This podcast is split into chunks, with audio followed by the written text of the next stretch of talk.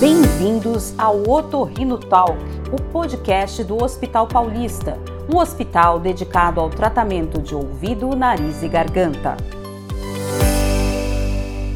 Julho é um dos meses de inverno em que se registra um aumento das IVAs, as infecções das vias aéreas superiores.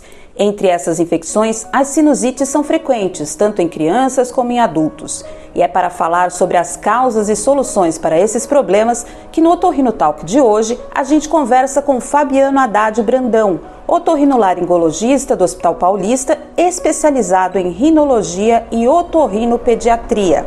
Você sabia que uma criança pode ter até 12 infecções respiratórias ao ano? Pois é, o Dr. Fabiano Haddad explica agora por que isso acontece. Isso acontece muito porque na criança eles estão ainda desenvolvendo o sistema imunológico e também eles estão com aquela exposição a novas bactérias, novos vírus, que a gente vai ter assim, um maior número de, de essas infecções quando a criança está exposta na escola. Então ela recebe uma bactéria, um vírus que ela não está acostumado de um amiguinho e acaba, por exemplo, gerando uma autovacina. Ela vai produzir aí desses anticorpos. A gente pode dar como exemplo, numa criança entre 5 e 8 anos de idade, é normal é, ter até 8 e 12 infecções de vias aéreas superiores durante um ano, justamente porque ela está ainda maturando o seu sistema imunológico e as alterações anatômicas peculiares da criança e que vão se é, modificando enquanto ela está crescendo e vai melhorando suas defesas. O especialista em otorrinopediatria do Hospital Paulista explica o que é importante saber e observar ao fazer o diagnóstico para que o tratamento seja personalizado e eficaz. A gente tem que saber do parto, da vacinação, se teve aleitamento materno, se ela é exposta a cigarro, se pai e mãe fumam, se tem gato, cachorro em casa, se ela tem alguma restrição alimentar. Isso é importantíssimo e já vai norteando mais ou menos as doenças que a gente vai imaginar que a criança possa ter. A segunda parte é um exame físico também detalhado, porque ela tem algumas é, digamos alterações anatômicas, mas ela vai ter algumas partes anatômicas bem diferentes do adulto e que podem também facilitar até as infecções, como por exemplo as de ouvido.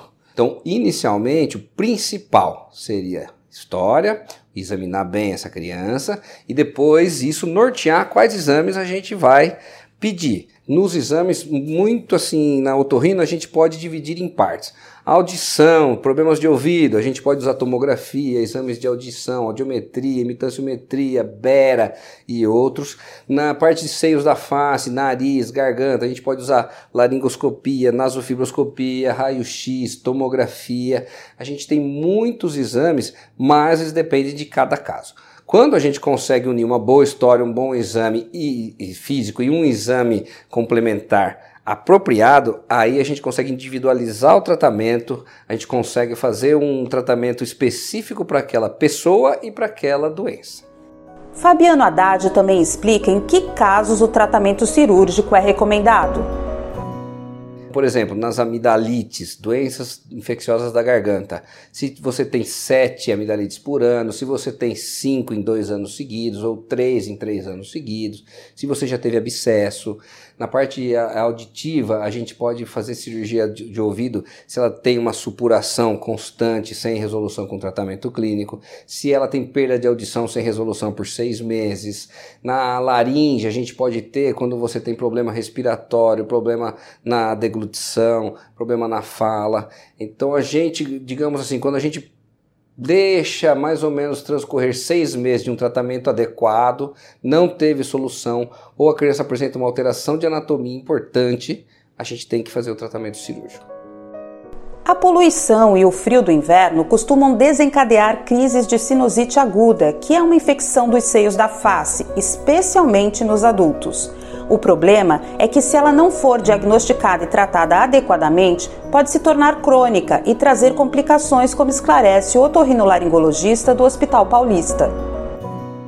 Quando ela fica crônica, normalmente você pode ter reagudizações do quadro da aguda, então voltar a ter dor de cabeça, secreção nasal purulenta, mau hálito, você pode ter alguns probleminhas mensais ou a cada dois, três meses. Esse seria a, a sinusite crônica. Quando a gente tem crianças, normalmente uma sinusite crônica, a gente tem que investigar muito bem a parte de alergias dela, tá? Alergia tanto alimentar como respiratória. Na criança a gente tem que ver se ela não tem uma hipertrofia de adenoide, que todo mundo chama de carne esponjosa, tá? E o adulto aí já são alterações anatômicas dentro da cavidade nasal ou também outras patologias que a gente tem que investigar através de tomografia, nasofibroscopia, exames alérgicos, tá? E algumas outras doenças sistêmicas que podem também causar a sinusite crônica. Normalmente, a sinusite crônica, é, a gente tem que lançar a mão de tratamentos cirúrgicos caso o tratamento clínico também não funcione por seis meses ou mais. Graças aos avanços tecnológicos e à integração entre equipes médicas, tanto o tratamento cirúrgico como medicamentoso, não só da sinusite, mas também de alguns tumores faciais, evoluíram muito, trazendo mais conforto e resolubilidade ao paciente, como explica Fabiano Haddad.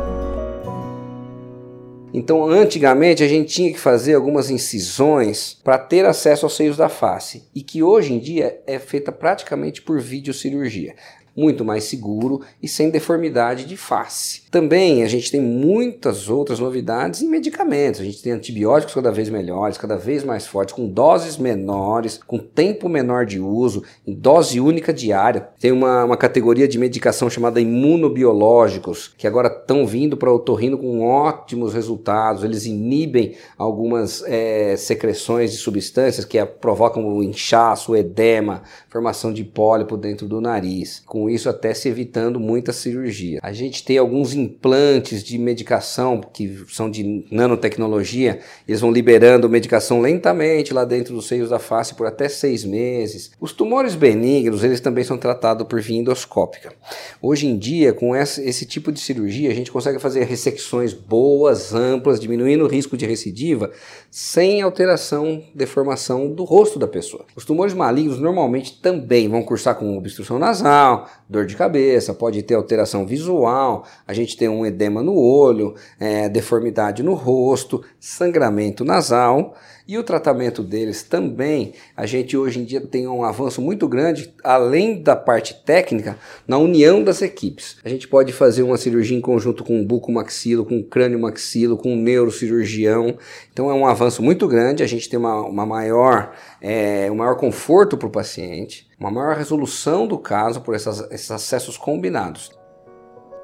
E para finalizar, Fabiano Haddad Brandão, otorrinolaringologista do Hospital Paulista, especializado em rinologia e otorrinopediatria, orienta sobre o que fazer caso você ou seus filhos apresentem algum tipo de obstrução nasal, alergia ou dificuldade respiratória.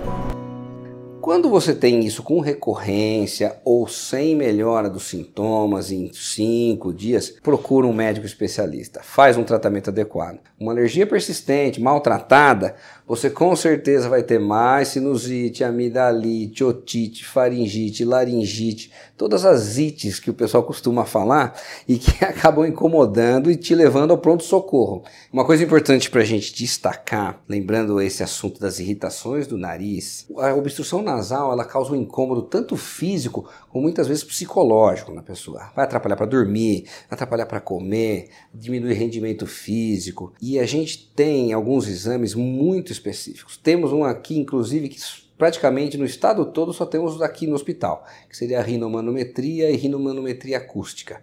São exames que vão comparar as pressões de entrada de ar e saída do ar pelo nariz, e a gente ainda complementa esses exames com uma tomografia, com uma nasofibroscopia. Por isso que é importante a gente procurar centros especializados, onde você tem todos esses exames na sua mão, para quando se precisar fazer uma cirurgia correta e pontual do problema. Você ouviu Otorrino Talk, o podcast do Hospital Paulista. Completo, moderno, humano e próximo. Siga-nos também nas redes sociais.